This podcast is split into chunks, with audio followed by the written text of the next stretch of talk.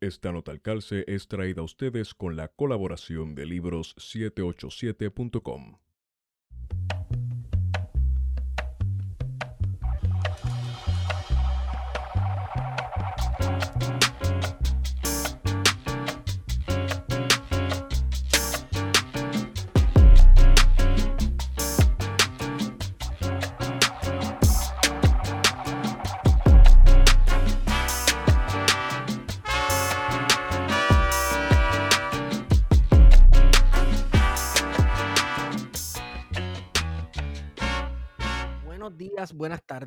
noches a todos y todas los que nos escuchan. Bienvenidos a este su podcast preferido, Plan de Contingencia. Me acompaña, como siempre, Guarionex Padilla Martí. Saludos, Guario, ¿cómo tú estás? Saludos, todo bien y saludos a la radio audiencia que nos está escuchando. Bueno, a los Radio audiencia, escuchas Estás, estás pegado, estás pegado con, con los martes en de automático, en automático. Sí, a los que no saben, nosotros este, tenemos una participación los martes eh, en el programa de Luis Herrero, un segmento que se llama Martes de Contingencia, que si nos quiere escuchar allá también en Radio Isla 1320 a las cinco y media de la tarde, pues usted pues prende su radio y sintonice, que hablamos un poco de política y tratamos siempre de tirarle la pullita a Herrero, bendito que es popular, pero nadie es perfecto. Este, y déjame hacer esta introducción, ¿verdad? Eh, este, esta nota al calce, como muchas otras notas al calce que han surgido en este podcast, eh, se debe a una curiosidad mía y a una fiebre mía. Algo, pues, hermano, súper del ego. Y es que estoy juqueado con este nuevo podcast de Puerto Rico por un puertorriqueño llamado Crime Pod PR.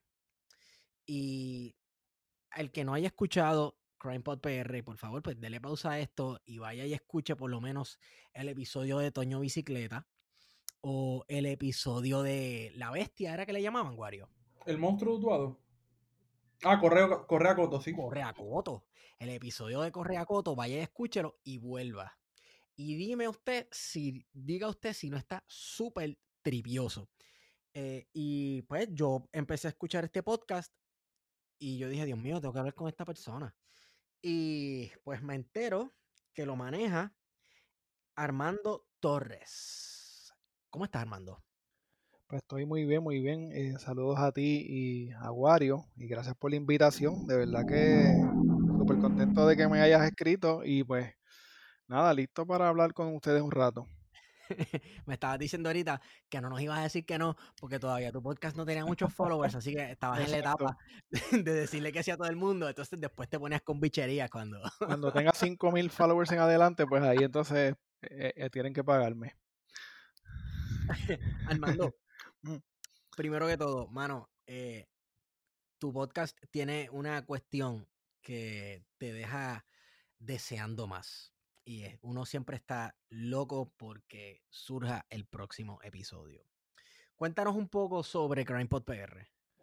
Pues mira, CrimePod PR fue una idea que surgió con la cuarentena, con el COVID-19, con el encierro.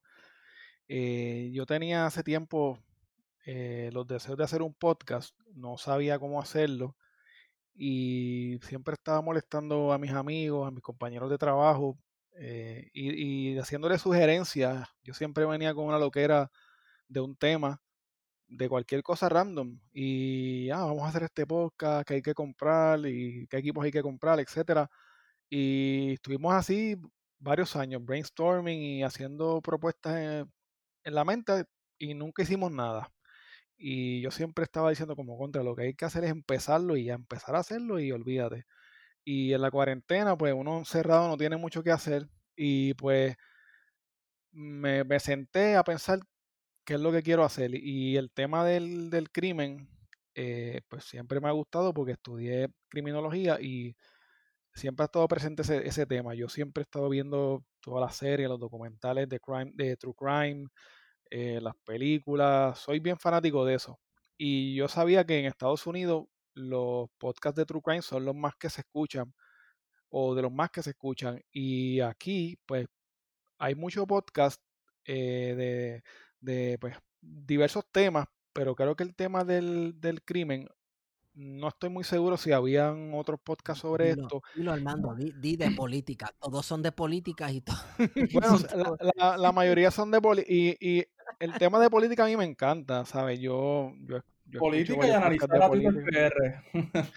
Twitter Espérate, PR, es pero o- Arman- Twitter PR es Armando, otro mundo y, y Armando, pero espérate Dime, un momento. CrimePod PR es de política. Porque Bueno, tú entras en asuntos, tú tiras unas líneas políticas súper ready. Yo trato de, de- Es que las tengo que tirar obligado porque cuando es algo que pasó y cuando es histórico, pues tiene que decirse como es, ¿verdad? No se puede ocultar. Claro. Pero yo tra- trato de ser lo más neutral posible en el podcast. O sea, no quiero que, que me vayan a encajonar en, en- en un lado o en el otro. Y pues sí. trato de ser lo más por el medio que se pueda.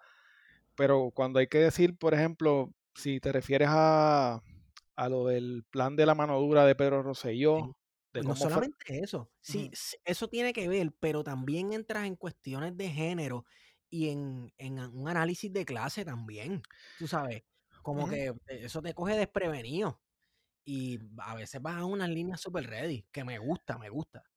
Y, y yo estoy aprendiendo. O sea, yo, yo tengo- debo reconocer que el, el mundo está evolucionando bien rápido. Y yo tengo 36, a- 36 años, ¿verdad? Y nosotros nos criamos en los 90, por lo menos yo. Y hay, hay una mentalidad que uno viene arrastrando de esa época, ¿verdad? Que, que ahora, pues uno se choca con, con la realidad y tiene que decir contra, quizás esto que yo decía antes no está bien, quizás esta manera de pensar que yo tenía y que pensaba que era normal no está bien. Y yo, y, y yo e- este podcast lo estoy usando también para aprender de mí mismo y, y ver otras perspectivas. Por eso eh, el, el episodio de, un episodio que hice, y hablo como si todo el mundo supiera, un episodio que hice del, del Ángel de los Solteros, es un episodio bien interesante sobre el, el crimen de odio Sí. y, y es un tema bien fascinante. Yo, yo, aunque estudié justicia criminal, yo no pensaba y, no, y yo sabía que había uno o dos asesinos en serie en Puerto Rico, pero era como un tema que lo que se decía es que en Puerto Rico no hay asesinos en serie. En Puerto Rico hay mucha violencia de, de drogas, eh, de violencia doméstica, pero los asesinos en serie, eso es como que de allá afuera. Sí, sí. Y darte con la realidad de que hay asesinos en serie en Puerto Rico es bien chocante para mí. Es- El caso que yo trabajé hace poco de Amílcar Matías, eh, Uf, y qué eh, saiquería más cabrona, eso loco. está demasiado. Y, y tú sabes qué, que yo me enteré de ese caso los otros días. O sea, yo, yo no, yo estoy aprendiendo, aprendiendo historia. Y cuando yo escucho una historia o leo una historia que me, que me choca a mí, que yo digo, diache, ¿qué fue esto? Pues yo eh, ha- hago el, hago el tema, busco información y lo comparto, pero lo comparto desde la perspectiva de que yo no soy un experto. O sea, yo, yo pues eh, me pareció interesante y quiero que todo el mundo sepa qué fue lo que yo descubrí. Sí. Y, y este tipo era un asesino en serie, este tipo se cree que mató como a siete personas o más aquí en Puerto Rico. Y, y, está, y sale ya mismo, sale en tres años. Ah, joven, porque sale como a los 62, que todavía le queda por ahí años para Sí. seguir haciendo lo que quiera hacer. Amílcar Matías, bueno, para no chotear mucho, ¿verdad? Para que, que esté escuchando, eh, obviamente, se Spoiler. supone que hace rato, no, pero se supone que hace rato le haya dado pausa y haya escuchado por lo menos uno o dos episodios que son relativamente cortos, no como las letanías de nosotros acá en plan de contingencia, pero claro, se entiende. Eh, Amílcar Matías era el que usaba Videomax para pescar chamaquitas, ¿verdad? Exacto, eso, eso, cuando yo empiezo a, buscar información, pues empiezo a ver que él usaba ese, un servicio, las noticias lo que dicen es un, un servicio de videos musicales para contactar a las chamaquitas. Entonces yo digo, contra, yo, yo me acuerdo de eso cuando yo era más chamaco, me acuerdo de, de los canales de videos por la noche de reggaetón y esa cosa, y, y abajo, pues tú sabes que decía nene para nena, este chico busca para chica, chico busca chica, para una exacto, de 25 a 32. ¿en Había, había gente que tenía, había gente que, tenía unos range bien, bien grandes, ¿sabes? Unos range como de, de Claro. 21 a 38. Y yo digo, wow, esta persona no le importa. Claro. Y, Wario, y- Wario, ¿te ibas a decir algo? sí, Sí que utilizó esos mecanismos entonces. Sí, él, él lo que hacía era que, pues parece que mandaba mensajes de texto a lo- a lo- o, o se ponía a él, me imagino que él se, él, él se pautaba a él, este hombre de, de no sé dónde, buscando eh, una chica y, y las muchachitas que, que lo contactaban a él, por alguna razón, no sé si adrede, me entiendo que sí, eran chamaquitas de, de 13, 14, 12 años. A lo mejor es que eran las más vulnerables y pues él las podía engañar con facilidad. Exacto. Para no, no, vamos a chotear mucho, pero cuando tú entras en los detalles de cómo era, cómo era él, quién era él, incluso su relación con una vecina que tenía, ahí hay unas dinámicas de poder y de machismo corriendo y funcionando bien brutales. Que entonces uno dice, Dios mío, pero yo no me explico cómo una chamaca de 16 años se desapareció con este viejo chocho, pero te pones a hacer un análisis de discurso de género y, y lo entiendes todo. Mano, y, bueno, no voy a chotear más, no voy a chotear más de ese episodio. Entonces. No, muy, eh, eh, ese, ese ha sido de los episodios míos, por lo menos de los favoritos. Sí. Bueno, eh, tú entraste. Bueno, el, el primer, el primer episodio del, del, del podcast que salió en, en mayo fue sobre el monstruo autuado y yo no recuerdo muy bien el caso, sí recuerdo la película, por eso cuando lo estaba escuchando me acordé rápido y, lo menciona, ¿no? Que se hizo una película en, televisión eh, por Vicente Castro. Y, este caso fue horrible porque él mató a su esposa y mató a, su hijo. Y quizás estamos haciendo ahí el, analizando el caso, ¿verdad? Eh, pero la gente debe pues, buscar ese, ese episodio, que es el episodio número uno, y fue impresionante el asunto eh, en los medios de comunicación. A esta persona yo creo que fue que después lo, suicidaron, ¿verdad? En la cárcel. Sí, lo suicidaron en la cárcel. lo suicidaron en la cárcel y, por poco lo matan antes. Eh, lo que pasa es que, si, no sé si recuerdan, pero cuando él lo llevaban eh, arrestado para donde quiera, lo llevaban con chaleco antibala, con casco y con cuatro policías alrededor de él este, para, pues, para que la gente no lo linchara. Eh, es, ese caso yo lo escogí como el primero porque para mí, en lo personal, ese, ese ha sido el caso más, más brutal de, Puerto Rico. A lo mejor hay más, pero para mí, eh, quizás me, me, a la edad que yo tenía cuando eso ocurrió, que tenía como 17 años, 15, no sé, eso me chocó. Me chocó que un, que un padre pues pudiese matar a, cuatro hijos. desde un año de edad hasta 11 años de edad. Entonces, eh, la manera en que él se expresó después, cuando lo arrestaron, es como que e, es un psycho. Y a mí eso me, me chocó bien brutal. Y por eso lo, lo, tomé como el primer tema. Sí, es, es, horrendo. Mira, hay, hay un caso específico que a mí me interesa discutir y es porque yo estaba muy activo en Twitter PR cuando ocurrió esto. Y fue la masacre de Guaynabo. La de la familia. Sí.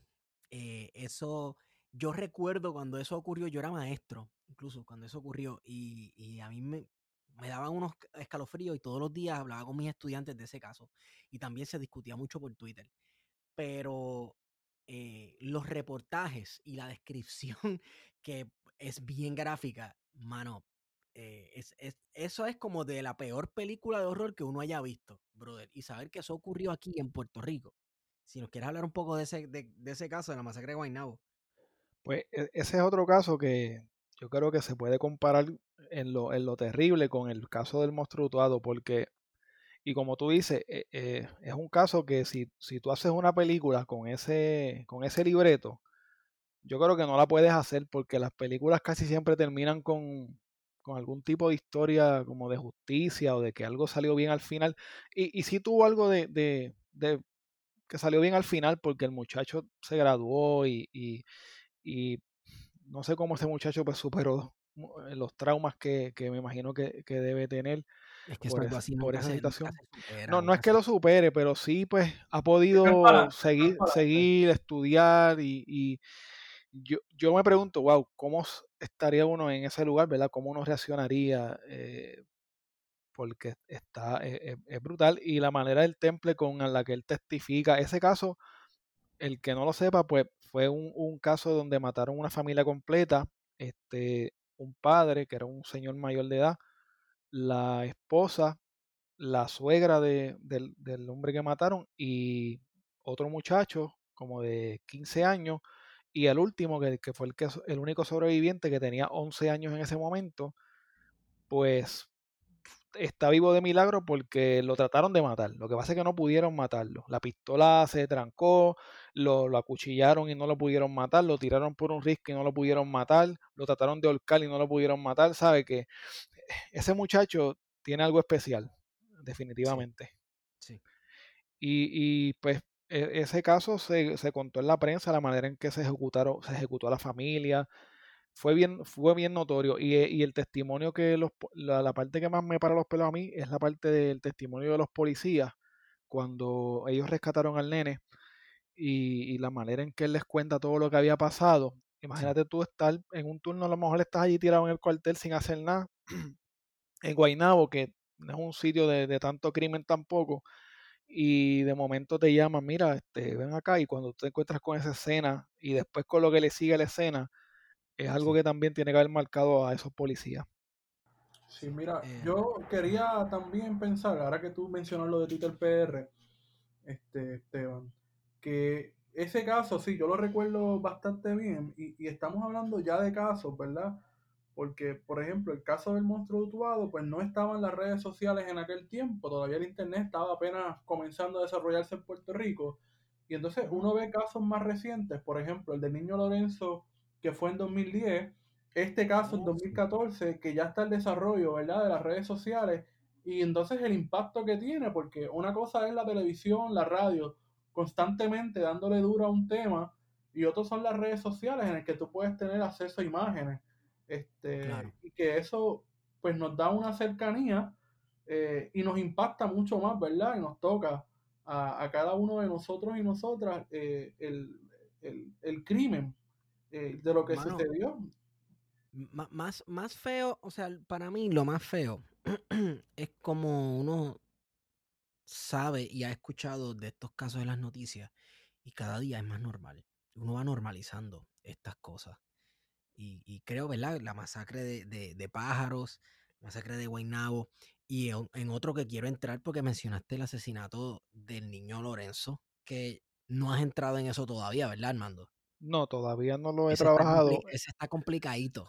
Ese caso hay que hacer una, e- e- ese caso no puede ser de una sola parte, ¿sabes? Claro. Es un caso bien extenso Sí. y yo creo que la semana próxima es la, no me acuerdo, pero creo que es la primera vez que voy a hacer un caso de dos partes, porque casi siempre trato de hacerlo lo más corto posible, porque yo, yo sé que hay mucha competencia, hay mucha, mucho, mucho podcast y tú lo que quieres es que la gente te escuche y obviamente mi tema, pues como es un tema que es un evento que ocurrió, pues yo lo trato de compactar, además de que para mí la edición e- es, es un poquito complicada porque yo estoy empezando en esto y, y mientras más largo, más difícil se me hace bregar con eso de la edición, así que pues trato de mantenerlo por debajo de, media hora, que esa es mi meta. Y el, el caso de Anacacho o, del niño Lorenzo, mejor dicho, va a ser un caso que va a tener que tener como dos partes o tres, porque ese caso primero es lo que sucedió, después es cómo empiezan a, a, a, su- surgir los sospechosos, cómo se ataca a, a- digan lo que digan, ¿verdad? Y piensen lo que piensen. eh, recuerden que todo el mundo es, es- es inocente hasta que se le pruebe lo contrario. Y la prensa, pues, creó una, una, una imagen de Anacacho bien o mal, ¿verdad? No estoy diciendo que no sea correcta, pero ya ningún jurado aquí en Puerto Rico que, que juzgue el caso de Anacacho, si es que la acusaran ahí algún día, va a declararla a ella no culpable, porque es que ya está prejuiciado. Entonces, nosotros que a veces queremos justicia, pero ¿y si nos toca a nosotros? ¿Y si a nosotros eh, nos, nos arrestan injustamente y nos quieren meter presos? Como, como yo, yo conozco un muchacho que estudió conmigo en la superior y estuvo nueve años preso siendo inocente. Y, Wow. y eso, ese, ese caso me gustaría trabajarlo eh, porque es un caso súper interesante. Nueve años preso porque compré un celular y ese celular se lo habían robado a una muchacha que habían matado. Y a él lo acusaron y lo metieron preso nueve años hasta que salió. Y pues a veces la, los medios crean un- una imagen de una persona, señalan un culpable y pues obviamente, pues el jurado está, está pendiente a lo que está pasando en las noticias. Ahora mismo es más difícil porque ahora mismo, como lo, como lo dijo Wario, con Twitter PR es otro mundo. O sea, Twitter PR es, es una cosa que a mí me encanta, pero a veces uno tiene que separarse un poco porque es que... Yo le tengo miedo a Twitter. Yo, yo, yo no uso mucho Twitter PR para hacer mis research porque a veces es difícil corroborar la información. Entonces, pero sí lo uso. Sí me gusta decir, vamos a ver, por ejemplo, el caso de Valerian, no sé si lo llegaste a escuchar o, conoces del caso. E, ese caso fue Twitter PR completo. O sea, ese caso. teorías, un montón de teorías que empezaron a surgir. Eh, y eso fue impresionante cómo estaban jugando eh, con una persona, porque entonces eh, al, final era como que a la gente no le importa a la persona que, que, murió. Bueno. No, sí, se, se, se, se, desvirtúa lo que es la víctima. Y eso pasa en, eso pasa en muchos casos, en casi todos los casos. Es como que la víctima siempre pasa un segundo plano. Y todo recae sobre el culpable. Y el que agarra la fama es el culpable. Y el que todo el mundo está hablando es el culpable o el, o el sospechoso. Y pues nada, Valerie es una mujer más de las que, de las que matan en Puerto Rico, de tantas que matan en Puerto Rico. Y, y, por eso yo quizás cambié un poquito el subject en ese episodio. Este, a mí mi esposa me ayuda también a, a, veces a, a, sensibilizarme un poquito y a, y a, caer en tierra y, a veces me hace sugerencias y, y, pues parte de esa sugerencia fue como que darle un poquito de énfasis quizás a la víctima porque caemos en el pecado de el monstruo dutuado, Toño Bicicleta, pero y las personas que ellos mataron. Como el asesinato de Carmen Paredes, que todo el mundo le dice, y en los, y en los medios de comunicación, el caso de Pablo Casella. Exacto. Pero eh, fue el asesinato de Carmen Paredes, que de hecho, eso es un state, el tú incluir eso en el título del episodio, de por sí es un statement político. Y te voy a decir por qué lo incluí. No me, no me voy a dar el crédito de algo que yo no hice yo antes de trabajar, cuando yo estaba haciendo la, investigación del caso de Pablo Casella, yo empiezo a leer y me, doy con, la información de una analista forense de sangre, de patrones de sangre. Y como, yo como Dexter, de la Como Dexter. Yo quería ser, yo quería ser Dexter. Eso fue esto va a parecer estúpido, pero. Bueno, profesionalmente hablando, vamos, no el otro hobby que él tenía. Bueno, eso, eso después te lo digo en privado. Pero. no, pero yo quería ser como Dexter y. Mira, uno cuando, uno cuando tiene. Yo siempre he pensado esto, cuando uno tiene como 20 años, 25 años, 18 años, uno no sabe nada. Uno, no sabe qué quiere hacer. Hay gente que sí, pero yo no sabía nada. Yo, yo era un estúpido. Y, y yo pues tenía, eso fue, Dexter salió en el 2006. Yo tenía como, yo te diría que como 20 años, 21 años, más o menos, por ahí 22. Y cuando sale Dexter, yo me juqueo con esa serie y yo dije, eso está brutal, ser analista de sangre y poder ver lo que pasa en la escena. Y por alguna razón surgió la, la oportunidad de estudiar criminología y yo tenía el objetivo de después estudiar eso. Por otras cosas, pues no lo hice pues cuando estoy estudiando lo de Pablo Casella, me doy con que en la corte testificó una persona que hacía ese trabajo. Y yo, espérate. Y yo vengo y me meto a Facebook, busco el nombre porque no es un nombre muy común. y sale una señora, ¿verdad? Y yo le escribo, hola, qué sé yo. Y yo, diablo, esta señora no sé, a lo mejor me va a mandar para no sé dónde. Le escribo. Ella fue la, la persona más nice del mundo. Y hice una entrevista con ella que me encantó de dos partes Sí, voy por la primera parte todavía. Sí, esa entrevista está brutal. Y ella misma me dijo que, que no dijera, o, en la entrevista ella dice, ella lo que me dice en la entrevista, mientras estamos hablando así normalmente, me dice, no es el caso de la bailarina, ella tiene un nombre, ¿ves? La bailarina, sí. Ah, el caso de la bailarina. Y, y, le quitamos, le quitamos el valor a la, a la víctima. No es el caso de Pablo Casella, ella me dice, es el caso del asesinato de Carmen Paredes. Y ya yo tenía escrito el título del, del, caso de Pablo Casellas, ready para subirlo, y era Pablo Casellas, punto. ¿no? O sea, era eso, Pablo Casellas. Y después de esa entrevista yo dije, diablo, espérate, le metí ese paréntesis y le metí el caso de Carmen Paredes, porque yo estoy aprendiendo también. O sea, yo no soy... Eh, perfecto. Y, me di cuenta de que es cierto, hay que darle esa, ese valor y esa presencia a la víctima. Y por eso el caso de Valerie lo quise trabajar con, dándole más énfasis, énfasis a quién era ella, quién era Valerie, las personas que la querían, lo que ella tenía que aportar a la sociedad y que no lo pudo terminar de hacer. Entonces, ahí es que entra lo de Twitter PR con ese revolú de que el doctor, porque de dinero, y ese tipo que actuó raro, y, y, están acusando a este porque es pobre, y, entonces ya, ya ahí se crea un juicio en las redes sociales que recuerden que la, la, el sistema de justicia no puede ver nada de eso. O sea, en, por ejemplo, cuando matan a alguien en un barrio, todo el mundo sabe quién lo mató. Eso todo el mundo lo sabe. Pero los policías no pueden decir, ah, eso fue Juan el, eh, Juan el Loco. Arresten a Juan el Loco. No, tiene que haber una evidencia. Y, y pues, pues yo trato de, de, hacer eso también. Por eso es que en el caso de Valerie, yo, eso, ahí se me hizo bien difícil ese caso porque yo dije, mucha gente piensa que fue el novio. Y pero todo apunta, todo apunta, ¿verdad? De lo que yo pude buscar, todo apunta a que fue Mangue, todo. Yo no lo conozco, no sé quién es, pero... pero ¿tú, sabes qué fue extraño de ese caso? Que unos meses antes de ese asesinato yo conocí a ese muchacho. En Ponce. De veras. Sí, y lo saludé. Ya, ¿cómo está? Mira, este fulano es el artista, él pinta por aquí, qué sé yo qué rayo. Y la persona con quien yo andaba tuvo una corta conversación con él y nada, nada, pues dale, chequeamos, nos vemos. Normal. Normal. Un par de meses después, eh, a diablo, yo le di la mano a este tipo, ¿qué es esto? Dios mío, ¿sabes? Es una cosa. Y hablamos de una persona bien reconocida en los círculos eh, culturales de Ponce. Sí, que tampoco es una persona que era desconocida. Por eso fue que quizás mucha gente empezó eh, la defensa, ¿no? De que no puede ser él, que cómo va a ser posible. Y es que, oye, hay que tener cuidado. Eh, y por eso pero lo que pasa problemático las redes.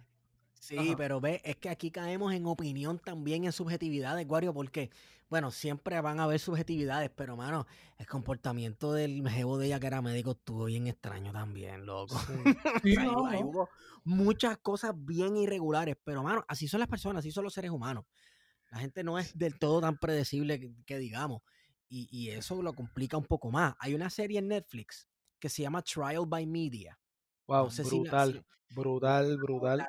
El que no vea eso, tiene, el que no la haya visto, tiene que verla completa. tiene que verla completa ahí tú ves los fenómenos de aquí de Puerto Rico, de cómo la Comay te declara culpable o inocente desde la primera vez que se ve tu caso en, en La Comay, yo recuerdo en 2010 que toda este caso me, de, del niño Lorenzo a mí me, me, chocó mucho porque era mi primer año de, en, en décimo grado en, en la high. Y lo recuerdo perfectamente cómo la Comay fue desarrollando la opinión pública todos los días hablando del niño Lorenzo y uno genuinamente inocente en ese momento creía, diablo, si no es por la coma y no se habla del caso del niño Lorenzo, porque si no es que Fortuño, Fortuño está encubriendo a esta gente y fue todas estas teorías que se que surgieron, ¿verdad? Eh, bueno, todo fue culpa de la vaina rara, un momento ahí. sí, hay una vaina rara, vamos. Una vaina rara ahí con, con uno de los Pierluisi ahí. Que Pero, ¿tú sabes qué? Y, y, esto no va a sonar a defensa de nadie, pero los otros días una persona en mi Facebook puso una noticia esa de que el hijo de Pierluisi o alguien de, no sé si fue el hijo, no, no, sí, sí, sí. el hijo de Piel o un hijo de Pierluisi estaba en esa casa esa noche y yo por lo menos de la información que yo verifiqué, porque yo dije, espérate, ¿qué es esto? No, no era cierto. Ahora, yo no estoy seguro porque te digo, son cosas que yo estoy leyendo mientras está pasando y a veces, a veces, yo creo que lo más difícil del, de Twitter PR y del mundo de Facebook en Puerto Rico, que es otro mundo diferente también aparte, es, es saber filtrar la información. Porque, oh, por ejemplo, como tú le explicas a mi abuela, que ya tiene setenta y pico de años y hace como ponle que seis, siete años, cinco años atrás, ella empezó a aprender y ya está en Facebook a diario. Y, y cómo ella puede distinguir, ¿verdad? Eh, lo que es cierto y lo que es falso. ¿Sabes? Eh, porque a lo mejor yo tengo el ojo crítico de hacerlo y por eso es que por eso es que está pasando lo que está pasando en Estados Unidos con Trump, por eso es que está sí, el fake news, por eso es que está Twitter tratando de, bloquear y por eso es que está Rusia por un lado. E, es, una loquera y es algo nuevo. E, es algo nuevo y, yo he tenido, yo creo que la dicha de, de haber nacido en una época de transición a lo que era completamente análogo a lo, a lo, a lo digital y poco a poco eh, como que ir adaptándome y, y, yo siempre he tenido el miedo, honestamente yo creo que de los miedos más grandes que yo tengo es quedarme atrás, como que, porque tú a veces ves a, un, a una persona mayor que no sabe prender una computadora, que mira, arréglame este celular, que esto no sabe. Eso a mí me da miedo, ser esa persona de aquí a 20 años, ¿verdad? El fear of missing out, de ser obsoleto. Sí, y, y, y, me trato de mantener este, al día con todo lo que pueda. Pero eso de, la prensa, la prensa juega un rol bien importante y, y, puede ser para bien o para mal, porque a veces es bueno que la prensa mantenga los casos vivos, eh, pero hasta qué punto, ¿verdad? Y, y, qué consecuencias puede traer. La, la, la analista forense que yo entrevisté, ella me dice que la prensa eh, dañaba muchos casos y, no era, y ella me dice que no lo hacían de maldad, pero como no tenían todos los elementos del, del caso, ellos, ellos trataban de recopilar lo que podían y lo tiraban. Y ahora mismo hay esa competencia de querer ser primero. Y, Eso hace un montón de daño y se tiran, se tiran este, titulares a veces a lo loco, mano. Y no solamente por ser primero, sino por ser el que más llama la atención. Tal vez tú no fuiste el primero, pero tú tiraste el titular más al garete y recibiste más clics eso está bien a lo loco. Entonces, en un caso que se está viendo en corte y en una cuestión, un fenómeno como el que uno ve en la serie Tribal Media, también que ve en Puerto Rico, que los periódicos y los medios de comunicación son quienes deciden cómo va un caso o son quienes este, manipulan la opinión pública, pues eso es súper peligroso. Es, la tormenta perfecta para que se forme, pues, pues, pues una mentira gigantesca. Y el asunto de la sensibilidad de los medios, porque también esta es otra cosa eh, aquí, y, y, uno, ¿sabes? Yo no tengo ningún problema con decirlo, pero aquí, hay aquí hubo reporteros como Margarita Ponte que iban en medio de un asesinato y le preguntaban, ¿y usted cómo se siente luego de, haber, de, que le mataron a su padre? no joda, cabrón, me siento. Pues míralo más bien. ¿Sabes? Esas cosas pasaron eh, en los medios. Y, ¿sabes? Hay una falta de sensibilidad grandísima. Quizás ahora no tanto en el sentido gráfico, ahora tenemos otros medios, pero en el pasado, en la década de los 80, fue el vocero. Ahora pues tenemos Exposer Magazine o Tu Noticia PR, que exponen ese tipo de, eh, eh, exponen, ¿verdad? Los crímenes así bien crudos, las fotos, videos, que yo no sé, pero yo teorizo que son policías. Eh, aunque eso no me viene al caso ahora, pero... Oye, hay una teoría. Te, dejan la crudeza. Sí, hay una teoría que, de hecho, hablando de Expose Magazine, el último episodio que salió de Crime Pod, eh, si no me equivoco, trata de Marcian, un titerito. Exacto. Mira, ese caso. Eh, esos, casos de narco, sí, esos casos de narco son bien difíciles para mí trabajarlo. Porque tú sabes cómo es la calle, ¿verdad? Y, y, tú sabes que si tú hablas algo que no tienes que hablar, pues te puedes meter en un lío. Sí. Y yo trato de ser pues, lo más por el medio posible. Por eso es que en el episodio de Narcos, eh, no de Narcos, en el de la masacre de la tómbola, fue el, caso que yo hablé, de, la tómbola no, de la masacre de pájaro, fue que yo hablé de Marcián y lo mencioné de paso. Y no mencioné quién era el testigo estrella y no mencioné quiénes eran los otros 10 acusados. O sea, yo mencioné a los que mataron, porque no pueden decir nada ahora. Pero, pero esos casos son un poquito complicados para trabajarlo porque este, aquí hay, hay, ah, se le rinde un poquito de culto a, cierta gente en la calle y pues eh, no es bueno meterse en lo que uno tiene que hacer porque yo no estoy, yo estoy aquí para informar y para decir lo que, lo que me cuentan y lo que, y, lo que yo y lo que yo investigo y sé. Y, y, básicamente lo que reporta la prensa, porque yo, lo que dice la prensa está dicho y yo lo que estoy es repitiéndolo. Eh, pero el caso de Marcial, pues eh, yo busqué Expose Magazine y yo no lo uso como fuente porque de verdad que es, es algo que tú no sabes, no, puedes confiar. En todo eso en todo mayúscula y de, ahí mismo el, el, próximo artículo de que los ovnis vienen y el diablo se va a llevar a todo el mundo. Y, y, eso, es, eso es si no se te daña la computadora o el celular antes. Si no le das sida a tu computadora, una gonorrea digital a tu computadora con todos los pop-ups que le salen. Sí, eso si puedes ver el artículo, pues... Eh, que a veces no puedes hacerlo nunca, pues ahí entonces tienes un montón de información que, que honestamente muchas cosas son verdad, otras cosas pues son inventadas, pero, pero sí, ese, e, ese fue un caso brutal también, el caso de la tómbola. A mí me llamó una persona de, para ese caso, pues, vuelvo a decir la tómbola, la tómbola lo tengo en la lista, el de la masacre de pájaros. Ahí me llamó una persona. La tómbola fue el, el, mismo año. El, mismo año que fue un negocio. Sí, fue el mismo pueblo, en el mismo pueblo. Sí. Fue en Toa Baja el mismo año y, y no, el, de la, el de pájaro fue en Toa Alta y la tómbola fue en Toa Baja. Estamos ahí cerquita.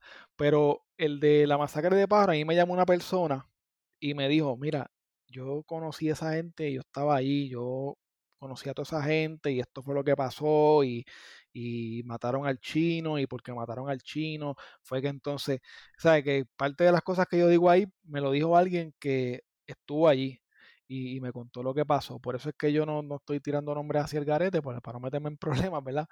Pero fue un caso bien, bien fuerte. No, no por lo que pasó, porque aquí ya las masacres y las muertes por narcotráfico son algo que uno los ve y, y no le importa porque uno se pierde la sensibilidad. pero la niña, ¿verdad? La niña de dos años fue lo que chocó en ese momento al caso. Y, y, hay un poco de política en ese caso porque vemos como, como Wanda Vázquez, en ese momento que era la, la, la secretaria, e, era, era, una fiscal, ¿no? Era una fiscal. La señora está en todas. Sí, ella, la ella, ella, ella va a salir en un ella va a salir en dos.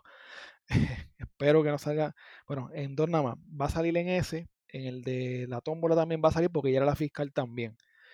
Ella perdió ese caso, tú sabes, perdió ese caso y después entró en una guerra con el juez que, que desestimó los cargos y después se demandaron entre sí y se eso fue una, una guerra que ellos tenían y, y habla un poquito del carácter de ella ¿verdad? De, de, de cómo era esa, esas peleas internas, de cómo esa, esa, esa manera de ella de querer vengarse de las personas que, que la atacaban.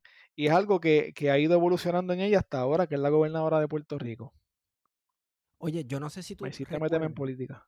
No, bueno, vamos a seguir en política un momentito, porque aquí hay algo que es bien importante de la administración Fortuño. Es que, mano, yo, yo hablo mucho de esto y principalmente en Twitter porque en Twitter era que se hablaban estas cosas, ¿verdad? Las cuestiones de crimen en Puerto Rico, porque estaba bien activo en ese entonces. Y es para el tiempo de Luis Fortuño, cuando este Figueroa Sancha era este superintendente de la policía, hubo una masacre o un asesinato que Fortuño utilizó la foto de los dos jóvenes que cometieron el asesinato en favor de la campaña para quitar la fianza a a quienes cometieron el asesinato. ¿Recuerdas eso? ¿Cuál, es, fue esa, masacre? No, recuerdo la masacre, sí recuerdo el, el póster que había en, en las autopistas en el expreso, una loquera. Con, con, o sea, con la, como quien dice, si no le metes fianza, estos tipos te van a matar a ti también y van a matar a toda tu familia. Y, y, y mira como todas las... A mí me encanta, es que esto, bien, esto va a quedar bien lambón, pero a mí me encanta mi podcast porque yo a veces mientras lo estoy trabajando, yo conecto como que... El autolamboneo No, porque es que yo conecto como que cosas. Ok, esto, wow, mira cómo esto conecta con esto. Es como si aquí en Puerto Rico todo estuviese conectado. Eso que tú me estás diciendo, eso que tú me estás diciendo, yo estoy trabajando un caso ahora de un muchacho que también tuvo preso siendo inocente y él dice, cuando, cuando a él lo, lo sueltan, o bueno, ya, cuando él está en ese revolú, él dice que él no está de acuerdo con eso de que quiten la fianza, porque gracias a eso, él estuvo dos años en la calle en fianza y después se probó que él no fue culpable. Entonces, si hubiese habido esa ley, esos dos años se los hubiese tenido que pasar dentro de la cárcel, más ocho meses que estuvo preso, para entonces, pues tuvo dos años y ocho meses. Gracias a que no había eso, pues pudo estar solamente ocho meses preso, que es un montón de tiempo como quiera. Claro. Y, y, eso de la fianza, pues eh, el plebiscito se perdió, ¿verdad? El Fortuño perdió ese, ese plebiscito. Y a veces nosotros nos ponemos agresivos cuando vemos un crimen y nos indignamos ya, que los metan presos, que los maten, y tú escuchas los comentarios de la gente, olvídate que, que lo violen y lo maten, y tú, pero está bien, pero, pero hay que cogerlo con calma, porque es que te pueden acusar a ti siendo, siendo inocente. Y, y, y, a, veces un chamaco puede, puede confesar que hizo algo siendo inocente, que es algo, yo creo que es lo más peligroso todavía. Hace poco, hace poco Jay Fonseca, hace poco no, hace como un año o dos, Jay Fonseca hizo un, programa de él que él, que él investigó unos casos de unos, de unos, unos señores que estuvieron presos un montón de años, 30 años, siendo inocentes. Y aquí no querían hacerles prueba de ADN, aquí no querían, ¿sabes? No querían sacarlo, no querían admitir, mira, nos equivocamos. Oye, ¿cómo tú vas a, preferir estar bien y decir no me equivoqué y que unas personas pasen toda su vida en la cárcel? y eso es lo que a veces uno, uno no piensa cuando uno quiere ser rápido en, en, en, ser la mano dura, la, la justicia, tú sabes. Sí.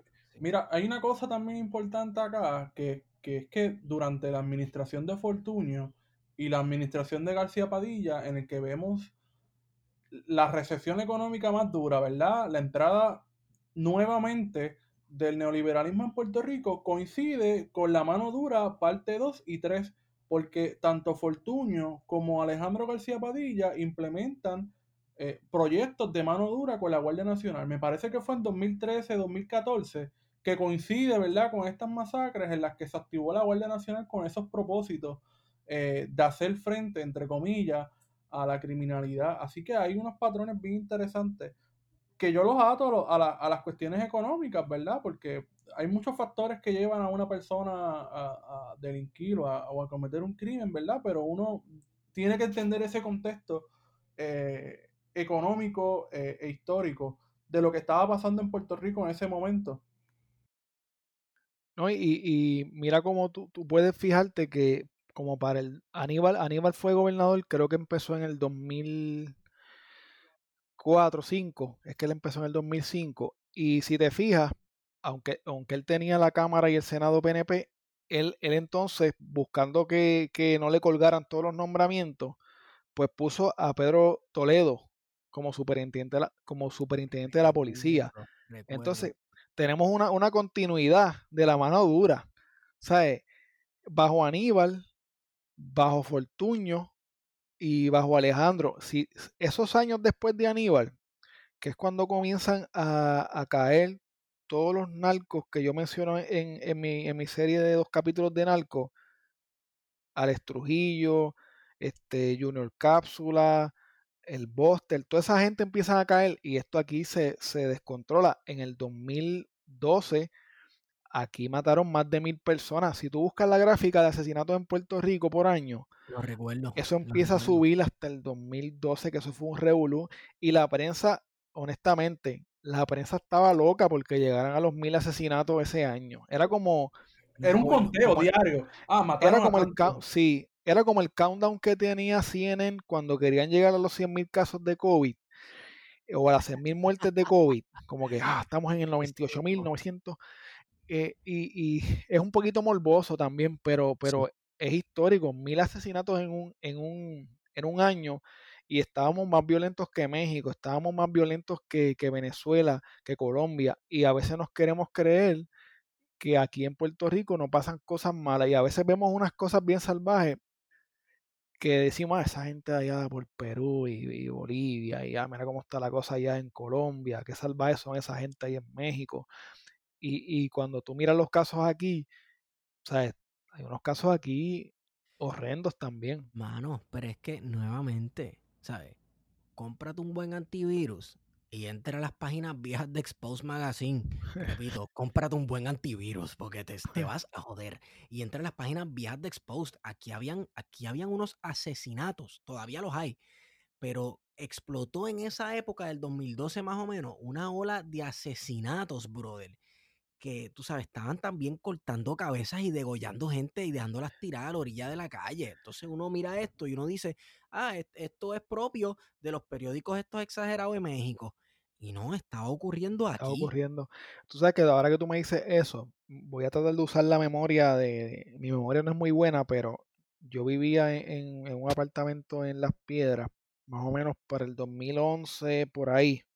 2010, 2011, 2012 en esa época, en mi, en mi área, yo soy de Gurabo, pero en mi área yo digo San Lorenzo, Gurabo, Cagua, eh, Las Piedras, hubo un auge y a dos amigos míos los mataron, no amigos míos que estudiaron conmigo desde, desde Kindle, a uno de ellos, que es de donde yo soy de Gurabo, lo mataron y lo dejaron por mi casa en las piedras y lo metieron en un baúl de un carro y lo tiraron en, un, en, un, en una calle. A otro lo mataron también y lo quemaron en un baúl de un carro. Esa, ese año, eso de quemarte y meterte en un baúl, eso, eso parece que se hizo bien viral y todo el mundo lo hacía ese año. Como en el 2011-2012, todo era te metemos en un baúl de un carro, te tiramos en un, en un risco y dejamos el carro quemado con gasolina. O sea, e, e, estaba la cosa bien fea. Y no, y no te vayas lejos. No, yo no me acuerdo porque esto del COVID me tiene a mí con la mente que yo no sé ni qué año es, no sé en qué año estamos. Pero creo que fue el año pasado que empezó con, con un montón de asesinatos que, que, lo, que lo presentaban en la prensa en, en plena calle, en, en Carolina, y gente tiroteando ahí con, con, con metralletas. Y, o sea, que parecía como que estamos en, en una zona de guerra. Sí, y bueno, eh, también el hecho de que todo el mundo ahora puede ser un, su propio periodista y todo el mundo tiene su cámara, pues hace estos crímenes violentos más visibles porque todo el mundo está en un chat en el cual está este primo especial que está conectado con todo el mundo, que te manda lo último en videos que dan gracia, en videos de estupideces y en videos de asesinatos asquerosos de gente que le pegan tiros y ese tipo de cosas. O sea, sí. eh, eh, y ahora todo el mundo tiene acceso a eso. Cuando antes, pues eso era, uh, eh, qué sé yo, parte del dark web o en los periódicos que uno veía o supuestas películas que uno alquila. Los, ¿Te acuerdas? No, no sé si llegaste a escuchar de los snuff films. Sí, los snuff films, que ahora tú lo tienes que buscar en, el dark web y todo eso. O en páginas que hay por ahí de... de, de, ah, no, ni siquiera es el dark web. Sí, ya, ya, no, ya ahora mismo... Sí. Es como un YouTube de videos, de videos que matan gente. Yo, yo tengo un pana, este, saludito a, a Joel, que él, él se dedica a eso. O sea, yo estoy a veces en un grupo que nosotros estamos que es de deporte y de WhatsApp y ah, qué sé yo, de momento, boom.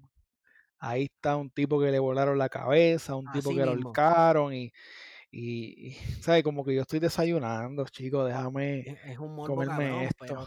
pero así, brother, pero es que así se ha vuelto que ya lo tenemos en el celular y, alguien nos los envía por trivial por WhatsApp, mano. Cuando, cuando eso uno lo veía en una película que usaban corn syrup y frutas y pedazos de pollos de embuste y, uno le daba cosas que no dormía por las noches cuando chamaquito y ahora está recibiendo el video de verdad por WhatsApp mientras desayuna. Por eso es que yo a veces en, algunos de los episodios, no me acuerdo en cuál menciono eso mismo, que lo, lo que pasó en, en, los años 90 y 2000 y por ahí abajo, pues chocó bastante a la gente por eso mismo, porque mm, tú no veías algo así, tú no veías eh, el último episodio, lo de Landy, tú no veías un asesinato en cámara, eso no se veía. ¿Tú sabes eh dónde yo vi ese asesinato por primera vez? En Expose Magazine. Para que tú veas. yo me quedé, ese asesinato es horrendo, bro. Es horrendo. Y, y pues eso fue en el 98. Estamos hablando de que pre-internet, o sea, estábamos empezando con el internet. Ahí yo tuve mi primera computadora, era como que, tú sabes, empezando en el internet. Y, ese video lo tomaron, que a mí me sorprende ese video, ¿sabes por qué? Porque ahora mismo a veces pasan cosas y no hay cámara, la cámara no grabó, este, tú sabes, no se veía bien. Y eso es una cámara del 98 que grabó bien, se escuchaba el audio, de lo que estaban diciendo, el diálogo. Y eso fue lo que yo creo que lo que más me sorprendió. Y, eso, imagínate tú, en el 98, por la noche a las 10, Jorge Rivera Nieve o, o, el, que estuviese de hambre ancla dando ese video. Eso, imagínate eso en ese momento, eso fue bien chocante. ¿Por qué? Porque no teníamos lo de WhatsApp, ahora eso lo ponen en ese video, no, no se ve nada, tú sabes con lo que nosotros estamos viendo ahora. Y eso es peligroso, especialmente para los chamaquitos, porque tú te acostumbras. Es como las personas que trabajan en, en, de policías y de investigadores, que ellos pues ven un cadáver y pues nada, pues los recogen y porque ya están acostumbrados, pierden la sensibilidad. Y yo pienso que eso de perder la sensibilidad es bien malo. Y, y yo, a mí no me gusta ver esos videos. O sea, a mí a veces me los envían y yo no, no, no lo quiero ver. No me lo enseñes porque no, me da una mala sensación, no me gusta. Sí, pero siempre hay público para eso. La Ah, realidad es que sí, siempre, hay definitivo. público, siempre hay alguien que está, que es un presentado, siempre hay alguien que le gusta ver más allá, siempre hay alguien que le gusta guiarse de que esas cosas no le dan asco. Y nuevamente, el peligro, ¿sabes? ¿Para qué tú vas a ver películas violentas si ya tienes los hechos reales en un video, en un, en un sitio que parece como si fuera un YouTube? Eso, eso es lo que a mí no deja de chocarme. Sí, está brutal, de verdad que. Y, pero eso es algo que no va a parar. Yo creo que va a seguir aumentando. Se va a poner peor, se va a poner peor definitivamente. Mira, este, te quería preguntar, ¿cuál ha sido el caso que más, que más te ha impactado, ya sea por la cobertura mediática o por la naturaleza violencia, violenta del caso o tal vez por lo político? Mira, te voy a hablar de lo que, de lo que para mí es como que emocionalmente. Porque yo, yo a veces trabajo los casos y a lo mejor el que escucha, pues piensa que yo no, no, que el caso yo lo estoy tomando como si fuera un caso más. Pero yo a veces cuando estoy eh, leyendo, cuando estoy grabando o cuando estoy eh, escuchando la grabación final, a mí se me paran los pelos. O sea, a veces yo, en, en el caso de Valerie, este, Sí. cuando, el, cuando termina el episodio, que me gustaría que lo escucharan, a ver si, si piensan lo mismo. Cuando termina el episodio, yo termino con una frase que dijeron en, en uno de los de las de los veladas que hicieron por ella, ¿verdad? ¿Cómo se le llama esto? Una vigilia que hicieron. sí. eh, y, y dijeron una frase eh, sobre ella, ¿verdad? Y termino con esa frase. Entonces, en ese momento hay una transición musical para terminar el, el episodio. Eso a mí me, me, honestamente, casi me hace llorar. Fue como que, como que me hizo caer en la realidad de lo, de lo que había pasado en, en- ese momento.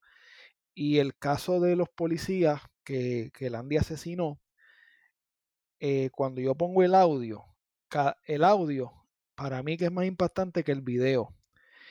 Y cuando yo puse ese audio, que lo escucho, que, que- que escucho la grabación, cuando se escucha el policía que está como que gritando, porque lo Ah, están tiroteando, eso, eso es bien como horrendo. como pidiéndole que no, que Sí. no lo haga. Hay gente, hay gente que dice que yo no lo pude distinguir. Yo no lo, por eso yo no lo dije, porque no lo pude distinguir, pero alguien o en algún momento dijeron que él estaba diciendo, no me mates que yo tengo hijos. O sea, eso me dijeron, ¿ves?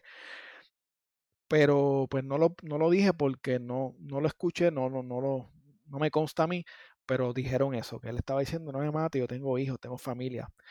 Y, ¿sabes? Eso, eso, eso está brutal. Y, y esos dos casos me, me impactaron de esa manera. Y, y- y los que vendrán, porque o sea, estoy trabajando Claro. más casos todavía. Sí. Ma- Mano, te pregunto, ¿tienes eh, planificado entrevistar a algún ex superintendente de la policía? Estaría bien interesante.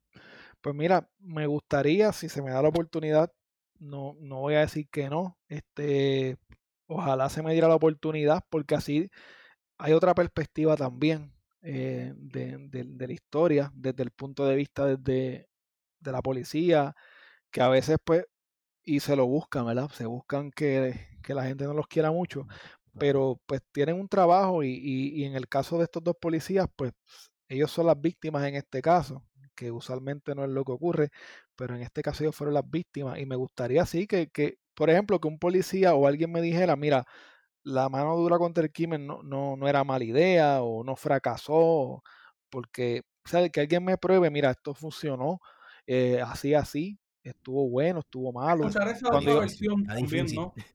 No, está, eh, está difícil, pero recuerda que, mira, hoy en día tú hablas con una persona y esto lo vemos en la política, yo lo veo más en la política de Estados Unidos.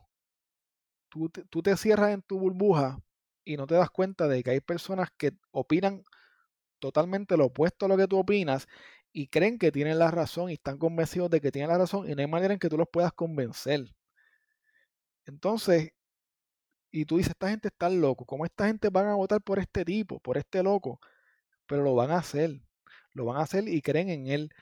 Y, y es bueno, es bueno tener las, la- ambas perspectivas en un caso, en, en un evento, porque así uno, uno puede ampliar más su conocimiento. A veces yo escucho gente que, o sigo gente que a mí no me gusta su opinión, pero es que tengo que seguirla porque si me encierro en, lo, en, en el círculo de los que me caen bien, de los que yo quiero, pues solamente todo va a ser bonito y todo va a ser como yo, como yo pienso. Y eso no creo que esté bien. Y cuando estás estudiando algo como el crimen, pues es, siempre es chévere ver distintas perspectivas y, y ver, eh, un, analizar el año más sangriento de Puerto Rico en la última década, como el año creo que fue 2012, ¿verdad? Como 2012, más de mil sí. 2012, mil asesinatos o más. Eh, estaría muy interesante ver qué tiene que decir sobre eso alguien que fue policía y estuvo activo en ese año, que me imagino que su vida fue un infierno. Sí, e, esa, esa, e, el, el, la, el cuatrenio de Fortuño, que fue el, el, más violento, porque recuerda de que él entró, él ganó las elecciones del 2008 y entra en el 2009. En el 2009, en enero del 2009, un, un tipo mató a siete personas en, en, la casa que les prendió fuego.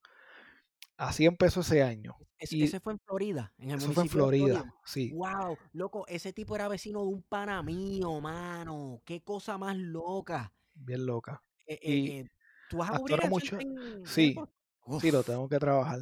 Qué era, brother, qué estrés. Ese caso, el, el, una muchacha que vino allá afuera, este, de Estados Unidos, que vino a acompañar a un novio que tenía de aquí, murió ahí también ese día. Yeah.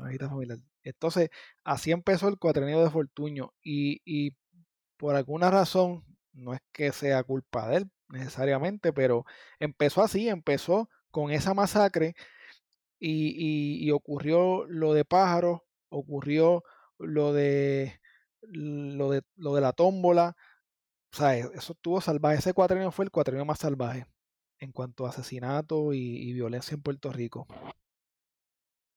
A lo mejor le quitaron el fluoruro al agua y algo pasó.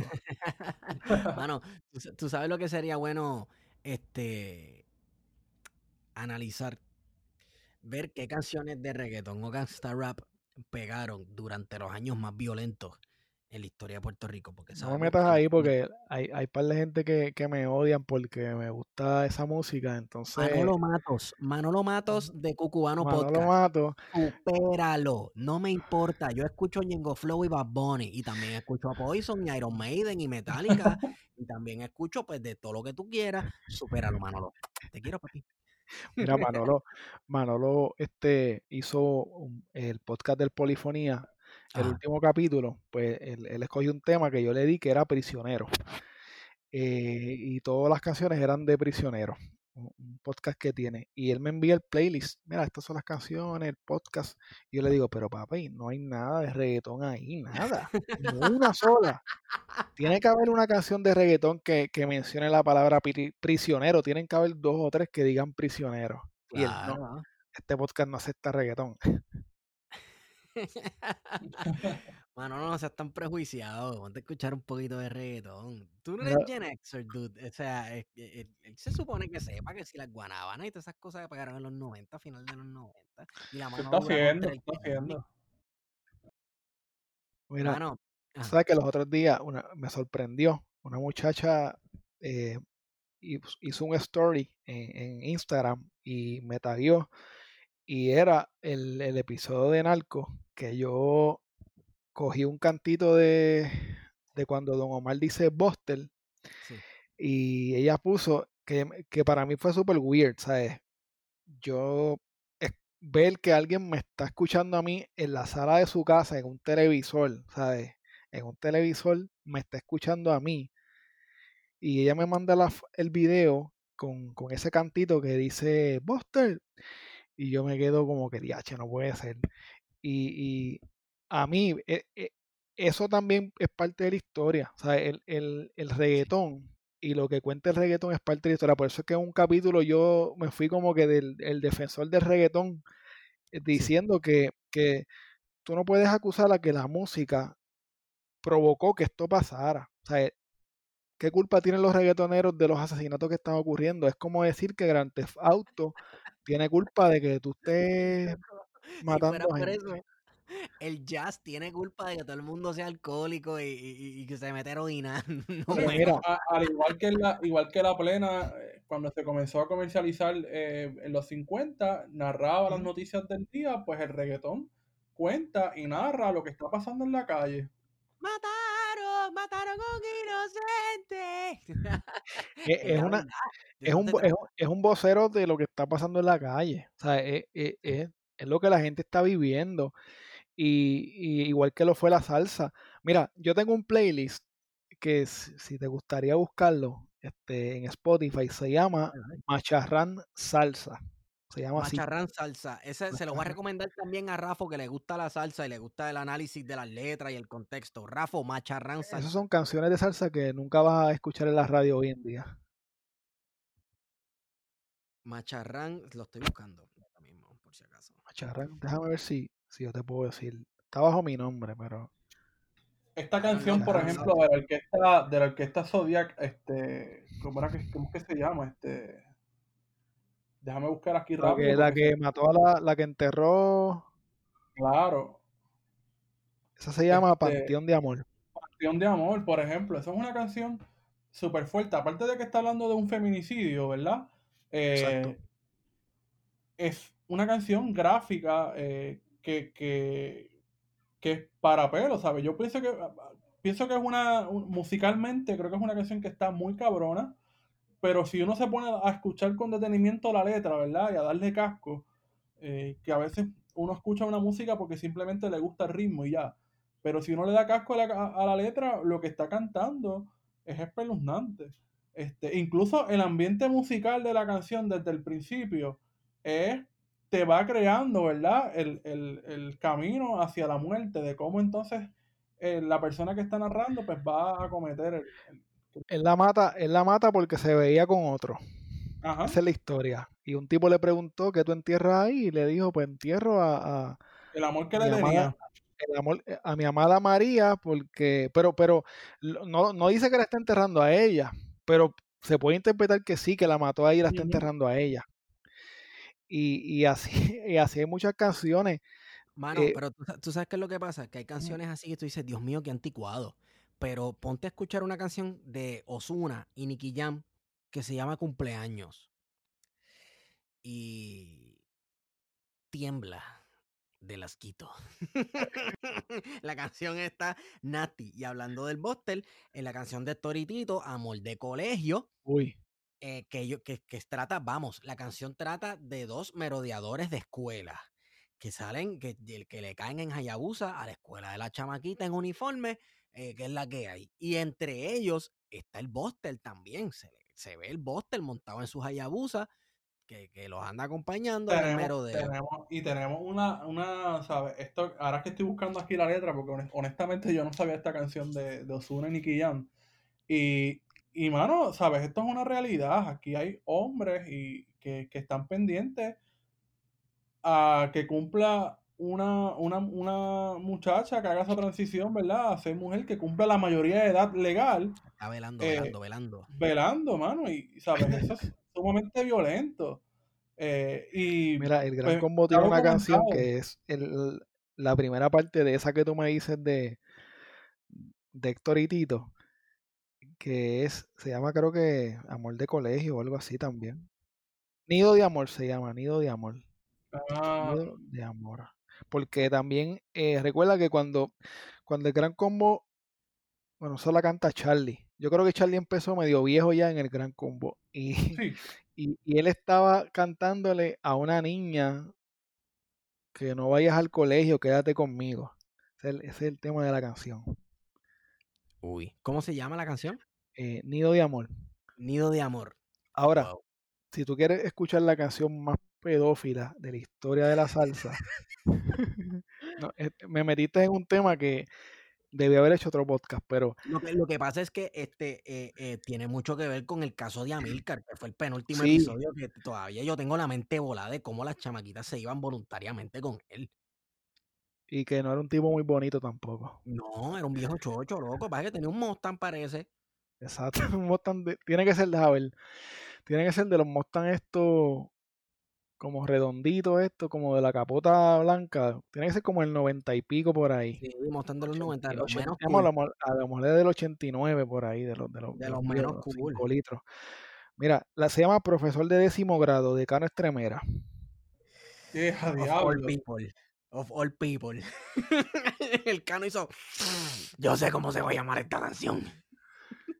Si puedes aguantar esa canción completa, pues te felicito. Diablo. Diadre. Wow. Qué Pero- cosa.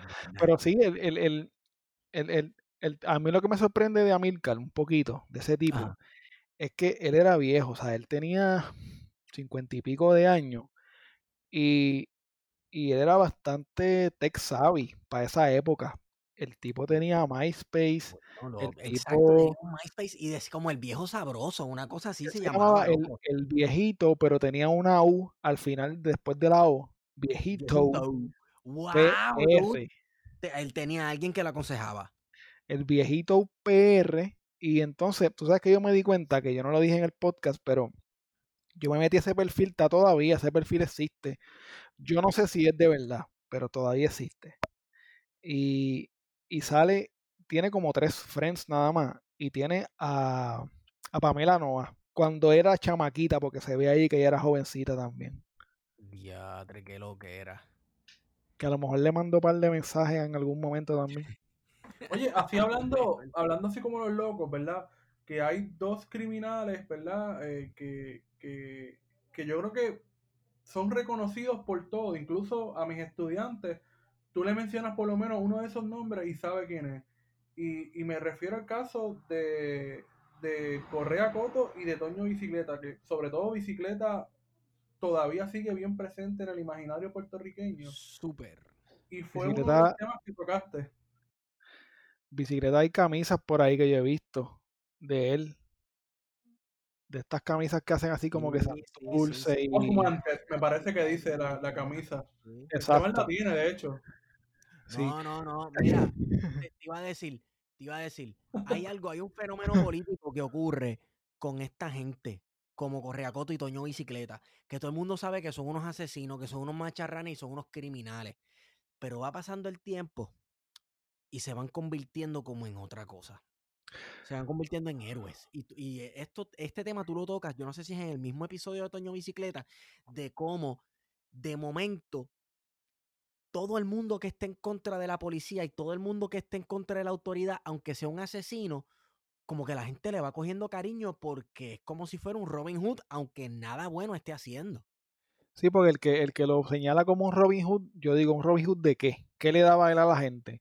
Pero, pero sí, era un Robin Hood porque le daba en la cara a la policía y, era como un, tú sabes, como que nosotros no le podemos dar en la cara a la, a- en la cara a la policía y él lo está haciendo. Él es como un, como un héroe, un pero bandido, realme- realmente uno puede utilizar Sí. la, la teoría de Eric Hobsbawm, que tiene un libro que se llama Bandido, y uno puede identificar eh, varios de, esa, de, de esos conceptos, ¿verdad? De, de un bandido, pues a Toño Bicicleta le cae ese imaginario de que él era un bandido.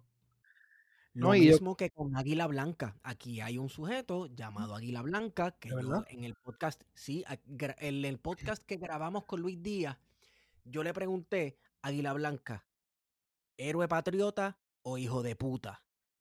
Y él me dijo, bueno, puede ser las dos cosas. Se puede ser, ¿por qué no las dos cosas? Y Águila Blanca era un bandido que en un momento sale peleando este, en la intentona de Yauco con la bandera, con la nueva bandera revolucionaria de Puerto Rico de la Junta Revolucionaria de Nueva York. Y de momento lo ves que es un ladrón acuchillando gente en Ponce y huyendo a Santo Domingo porque lo está buscando la policía. Entonces hay un contraste, ¿verdad? Entre estas dos figuras, pero es el mismo tipo. Yo a veces he pensado incluso que Águila Blanca era un título y que era como Batman, tú sabes, que uno se moría y el otro cogía la capa y se la ponía. Y era gente que igual, igual que Águila Blanca, tanto Águila Blanca como Toño Bicicleta estaban en la ruralía, ¿verdad? Y eran Sí. vistos como, primero, como una resistencia popular a las autoridades. Y eran vistos como héroes eh, por la misma sociedad, porque aunque la sociedad estaba consciente que muchas de las cosas que hacía Toño Bicicleta estaban mal, eh, a la misma vez, curiosamente, contradictoriamente, eh, era visto como un héroe en Puerto Rico. Y el Armando mencionaba que esto es una cosa que me voló la mente, que no lo sabía, que hubo varias veces en las elecciones en las que la gente votó por él. sí, O sea, que escribía el nombre en las papeletas. O sea, eso, eso te deja mucho, ¿verdad? ¿Qué pensar de, de- de lo que estaba presente en Puerto Rico sobre la imagen de, de Toño. Hay un documental bien bueno que hizo un, un muchacho de Estados Unidos. Eh, él no lo terminó. no sé, no lo ha podido terminar o no ha cogido, no ha podido recibir eh, el dinero que está pidiendo para, para completarlo. Eh, se llama El Forajido, The Cautionary Tale of Toño Bicicleta. Él, él, lo tiene en Vimeo y puedes ver por lo menos como veintipico de minutos. Y el chamaco se llama Michael Masur. Es bien bueno. O sea, de, yo saqué mucha información de ahí y lo digo en el mismo episodio y entrevistó gente del, campo, gente del campo que, lo justificaba, gente del campo que le tenían miedo y que lo odiaban. A mí me escribió alguien hace poco eh, en Instagram y me dijo que él era vecino de Toño y que trabajaba en la finca donde mataron a Toño. Y, él me dijo que, ¿sabes? Robaba y amenazaba a la gente.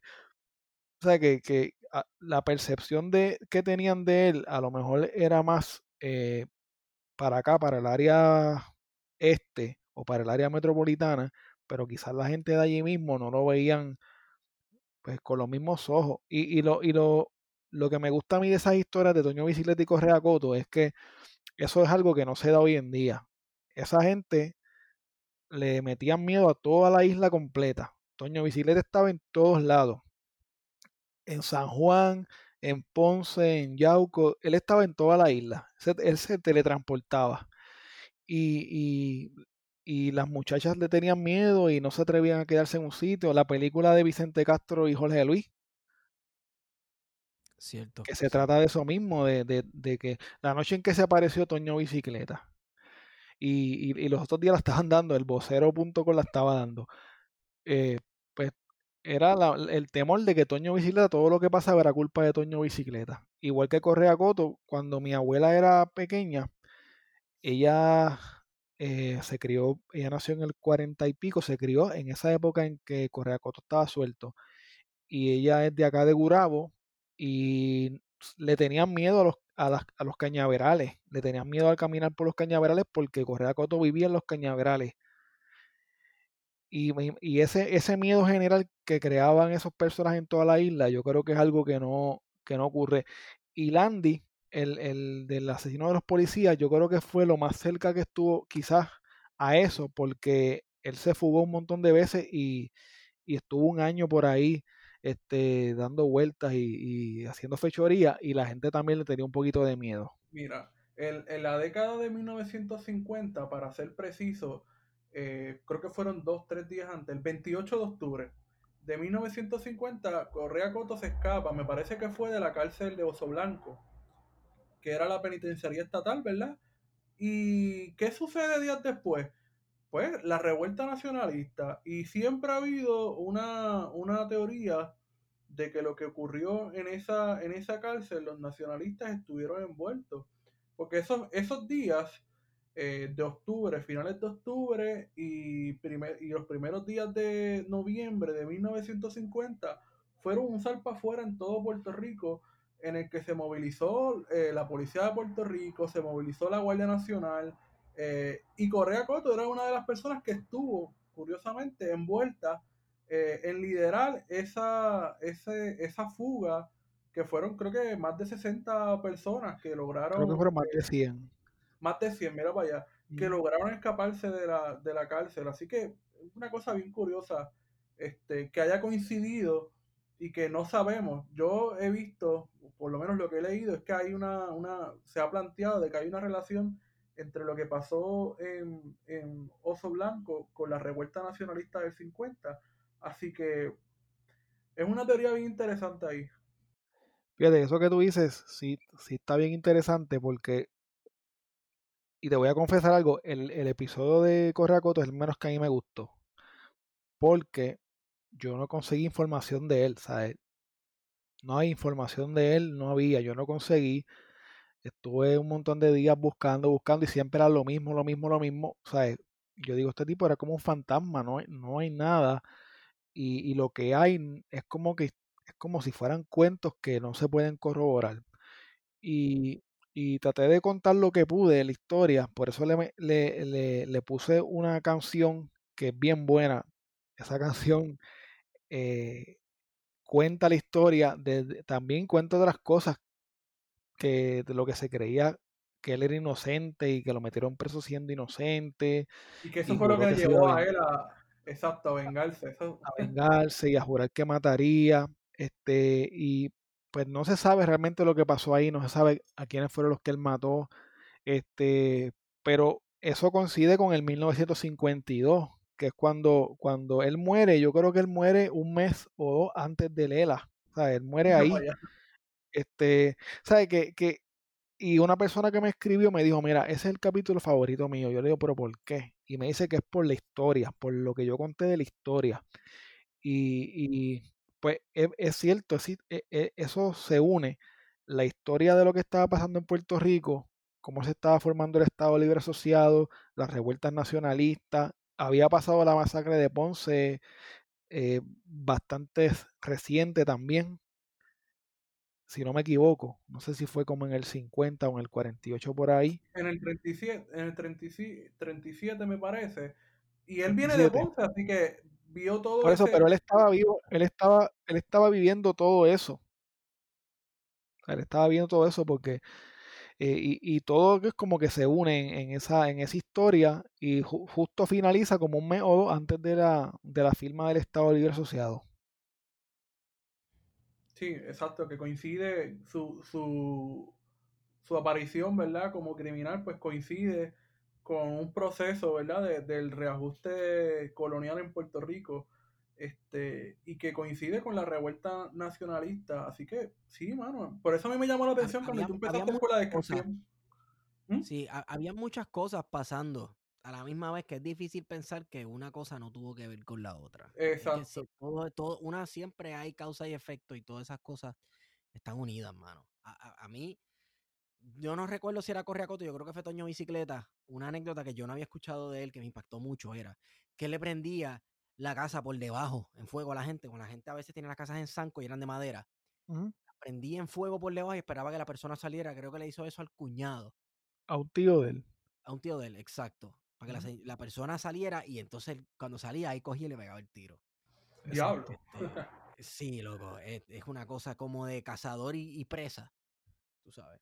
Hay un montón de, o sea, de, de Toño Bicicleta hay tantas leyendas eh, yo creo que yo hice un, un, segmento al final de, todo lo que se decía de Toño, o sea, cosas ciertas o falsas, pero lo que se decía de, cómo surge el nombre, de cómo eh, él, se le acusaba de cosas que él no hacía. Eh, o sea, el, el, tipo es una leyenda donde quiera que tú lo pongas, pero sí era un asesino y, y la primera víctima fue una, una mujer que él mató porque creo que él pensaba que, no era la mujer de él, era una amante que él tenía también. El, hijo, el hijo de él cuenta en una entrevista que es en YouTube, que dura como una hora y pico, que ellos, e, él llegaba a la casa de la mamá de ese muchacho y se metía al cuarto con la chilla y la esposa le tenía que hacer almuerzo a la chilla y a él y o un café y eso cuando él terminaba. Eh, a diablo, qué clase de cojones. Sí, no, era un ambiente ahí. pero, pero eso era para que lo mataran a él. Eso era para que lo mataran a él. Por eso, pero así era, así era esa época, sea, así era la vida. Y, y pues e, e, es una mentalidad bien distinta a la que nosotros tenemos hoy en día. Totalmente. Totalmente. En, en ese tiempo, pues a, las personas, nuestros padres y abuelos que vivieron en esos tiempos, siempre tienen un hermano por ahí, o un primo por ahí, que como que, sí, ese es hermano mío. Eh, como, eh, excuse me, como así? como es que yo no sabía esto? ¿Me entiendes? Eh, siempre hay ese tipo de anécdotas en esa época. Yo tengo gente en mi familia que sí, que, que tú dices, ah, son de otro apellido y esto, pero eh. Sí, o, son de otra mamá y son de otra. pero eso, eso, eso pasaba, por eso que tenían 14, 15, 16, 18 hijos. Geo por todos lados. Exacto. No se pagaba pensión, no había sume. Claro, claro. Bueno, este, yo creo que podemos ir concluyendo. Yo quiero, primero que todo, recomendar a todo el mundo que vaya y escuche CrimePod PR. Y que sean un fanboy como yo y le tiran por mensaje directo y, y agobien, agobien a este hombre con ideas y con que se, mira, y el caso de esto y el caso del otro que fue una loquera. Y así. Me pasa, me pasa. Yo voy a hacer lo mismo. Mano, es que pompea. ¿Tú sabes lo que pompea también? O sea, escucharte narrar, o- obviamente, hay unas anécdotas, pues, que son horrendas, pero son reales. Pero escucharte narrar cosas que yo recuerdo que las viví porque las, ¿sabes? Eh, eh, Viví en esa época y las escuché en las noticias porque no fue hace mucho. Y hay tal detalle y ese tipo de cosas. eh, es, es bien cool, es, eh, qué sé yo, es bien educativo y hay mucho de política, aunque tú digas que no quieres entrar en política, lo haces y ni te das cuenta.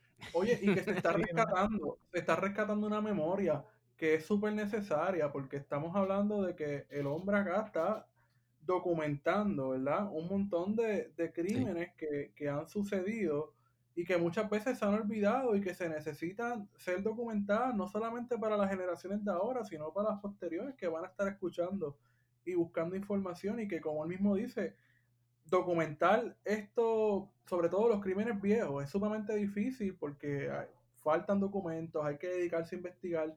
Pero qué bueno que tengamos este, este podcast que está documentando, que está visibilizando y está haciendo un ejercicio de memoria honesto. Sí, sí. Tú sabes que sí. los documentos más interesantes que yo descubrí fue el censo de 1940 de la familia de Correa Coto. Y, y eso está brutal porque ahí se puede ver el nombre del escrito, la edad, los hermanos, el papá, la mamá. Y eso está brutal. Llenen el censo, llenen el censo 2020 que se lo están diciendo Sí, por favor. Los historiadores del futuro se lo van a lo llenó. A mí se me ha hecho súper útil los censos del pasado, Dios mío. Exacto. Este, mano, y Wario, entraste en algo que quería mencionar de una vez, este, que uno no sabe en qué quedaron esos casos y eso. Eh, nuestro compañero Víctor está, yo creo que está produciendo, ¿verdad? Junto a la periodista Valeria Collazo y Adriana de Jesús Salamán, un nuevo podcast llamado En qué quedó, que aparentemente yo no lo he escuchado. Está buenísimo. El, primer, el primer episodio es sobre Anaudi y documenta excelentemente bien, le dan una continuidad al caso que si, si la calidad de, de, de ese primer episodio es así, este, este podcast va a estar cabrón, de verdad. Papi, es que este son de contingencia con ground ahí, sonidos de cerveza en el background, papi. ¿Qué te pasa? Está bien hecho, eso está bien, bien, bien hecho. Yo lo, yo lo escuché, eh, no sé si va a ser bien cortito porque fue de 21 minutos y, y, y duró realmente como 15 porque los últimos 5 o 6 minutos ya, ya estaban hablando de lo que era el proyecto y está bien bueno, está súper, súper bueno. Este, ah, me imagino que a los populares no les va a gustar nada ese primer episodio ahora que falta Que carguen con ese muerto ellos, porque de las ellos. elecciones. Yo imagino que el segundo episodio viene duro para allá, para, para cuando le toque las elecciones en octubre. Pues hay que ver cómo se inclina la balanza. Pero, pero es, un- es muy buen podcast, de verdad que me gustó y se los recomiendo también a todo el mundo. Sí, este, mano, un, un podcast como el tuyo, Armando, y un podcast como el de las compañeras y compañeros periodistas que acabamos de mencionar, este, son bien necesarios porque con los desastres políticos de aquí, casos sin resolver, casos políticos que uno no sabe en qué quedaron, que es el podcast de, de- de los compañeros, y el tuyo, que aquí hay mucho crimen y asesinato político sin resolver también, hay mucho taller. Mucho taller. Yo no sé si en algún momento tienes planificado este sentarte a ver lo- la- las vistas del Cerro Maravilla que están en YouTube y hacerte un episodio sobre eso, pero Sí, eso va a estar bien Eso, bueno. eh, eso lo que pasa es que también eh, eh, eh, ese caso, el, el- el del Cero Maravilla, yo lo tengo, Sí. cuando yo me senté a hacer mi lista de lo que yo quería trabajar, o sea, empezando, yo le apunté ese caso, pero ese caso es bien complejo y bien difícil porque tiene mucho ángulo político y, y está bien cargado. Entonces, Sí. Es bien difícil eh, tratar de ser bien neutral con ese caso porque yo no quiero caer en, en Romero asesino y tampoco quiero caer en, en, en izquierdosos, qué sé yo, ¿me entiendes?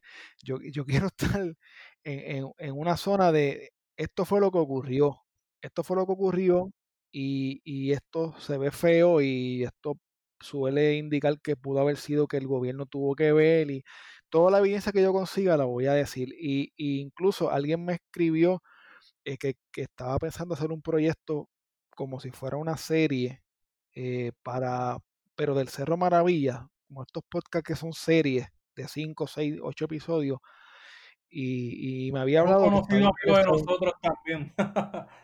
sí, hay un, tienes que hablar entonces con un amigo de nosotros este, te, te, voy a decir ahorita el contacto para que hables con él, que le estaba tratando de hacer que eso arrancara motores. A lo mejor fue el mismo. el mismo, el mismo, Es el mismo, es el mismo. Sí, el mismo. No, no lo tira al medio, pero. pero hay que materializarlo. Así que si tienes ahí el tiempo y sabes, hay que hacerlo. Eso hay que hacer, es necesario. Es necesario y bien importante porque eh, yo, mira, e, el, las vistas de Cerro Maravilla, yo no, yo no estaba para esa época, ¿verdad? Yo, yo nací en el 84, así que eso estaba por ahí. Ya, ahí es que estaban empezando las vistas más o menos. Sí.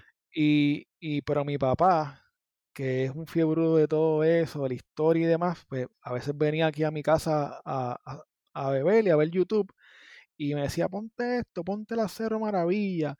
Y, y, nosotros veíamos eso como si fuera, estamos viendo aquí un, un, video de YouTube de las vistas del Cerro Maravilla. Y, y eso está, esa, eso a mí que yo soy, me gusta mucho la política, pues me, me divertía bastante ver ese, esos videos y la manera en que peleaban los políticos con los que los estaban entrevistando. Pero el caso en sí, lo, lo que yo no tengo mucho conocimiento, para serte bien sincero, yo es un caso que yo no tengo mucho conocimiento. O sea, yo sé qué, qué, fue lo que ocurrió, pero pues no sé qué pasó antes, qué pasó después. Y lo, y lo quiero trabajar para eso mismo, para yo mismo aprender y que la gente que no sepa el caso, pues lo, lo, lo sepa. Eh, de lo único que me imagino que estás claro, de lo que estamos claros, todos los puertorriqueños y puertorriqueñas, Romero asesino. no, no, no, pero ya odiando, dijiste que no querías entrar en ese tipo de discurso durante tu análisis de, Mira, tú sabes que, que, Romero este, salió los otros días en, en otra, otro documental que yo estaba viendo y, y, pues yo tratando de darle un poquito el beneficio a la duda, estaba pasando, había salido como información del, de lo del Cerro Maravilla recientemente, no sé por qué, y no sé si se acuerdan el meme que hicieron de él, que, que le hacen como un close-up en la cara a él. Eso fui yo. Eso, fue Guario. Guario se fue viral. Ok, Guario se fue viral el cabrón este. Pues eso de él dice, ¿cómo es que qué fue lo que él dijo? Este, la vamos, la vamos a exigir, exigir. La vamos a exigir. Y se ve tan diabólico. Entonces, parece un vampiro zombie. Exacto, entonces, pues ya tenía esa imagen en la mente y me pongo a ver un documental de baloncesto de Puerto Rico, de New York Basketball. Uh, me pongo a ver eso y la parte en que él sale es como que, ¿what? Lo que él hizo con el equipo para que no, no eh, a para que no fueran a las Olimpiadas. Metió presión, él metió presión para que no fueran a las Olimpiadas. Así no, de petty es ese no tipo. Estoy diciendo que, no estoy diciendo que eso me molestó más que, que lo del Cerro Maravilla, pero me molestó bastante ese hecho. me molestó bastante que un equipo de baloncesto no pudiera competir en unas Olimpiadas, que es algo que no, no sabía. Pues así de tonto eran los boicots que hacía los Estados Unidos durante el tiempo de la Guerra Fría. O sea, cuando se supone que el, este, este, tipo de cosas de las Olimpiadas también son otros statements políticos que eso se puede discutir algún día. Exacto. Pero se supone que, bueno, digo, no, eh, eh, eh, somos todos amigos al final del día porque mira, estamos todos jugando deporte y en vez de tirarnos con bombas o darnos puños, pues están nuestros atletas aquí compitiendo. Mientras tanto, Hitler está viendo, ¿verdad?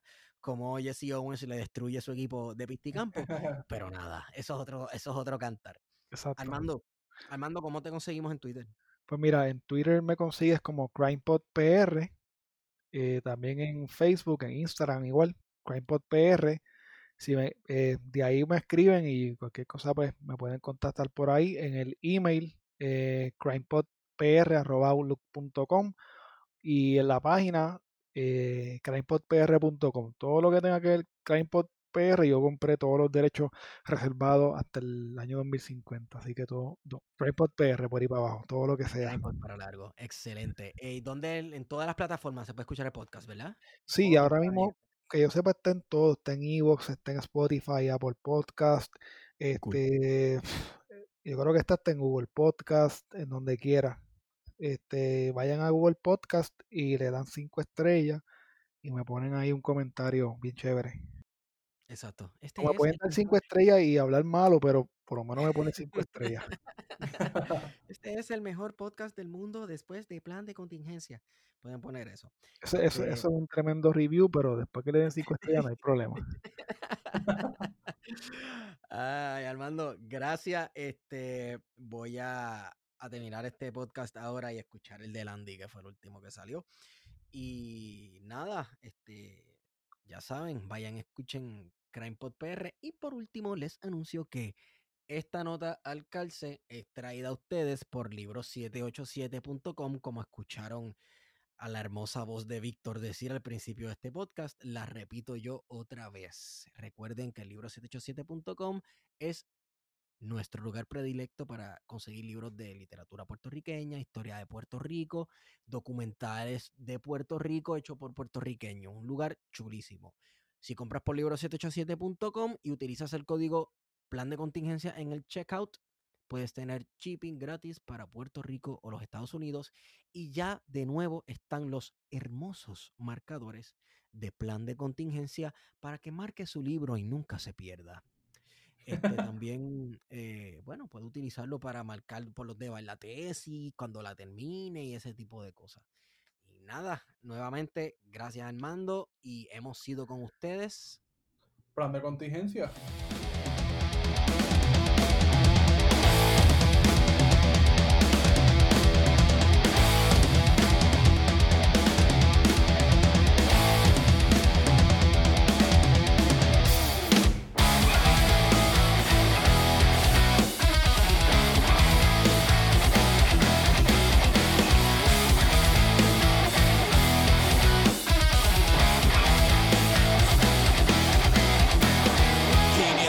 Ya te he visto fallar y no quiero ser yo quien te cague siempre. Soy el espejo que te ha visto llorar, ya quiero ser pedazos para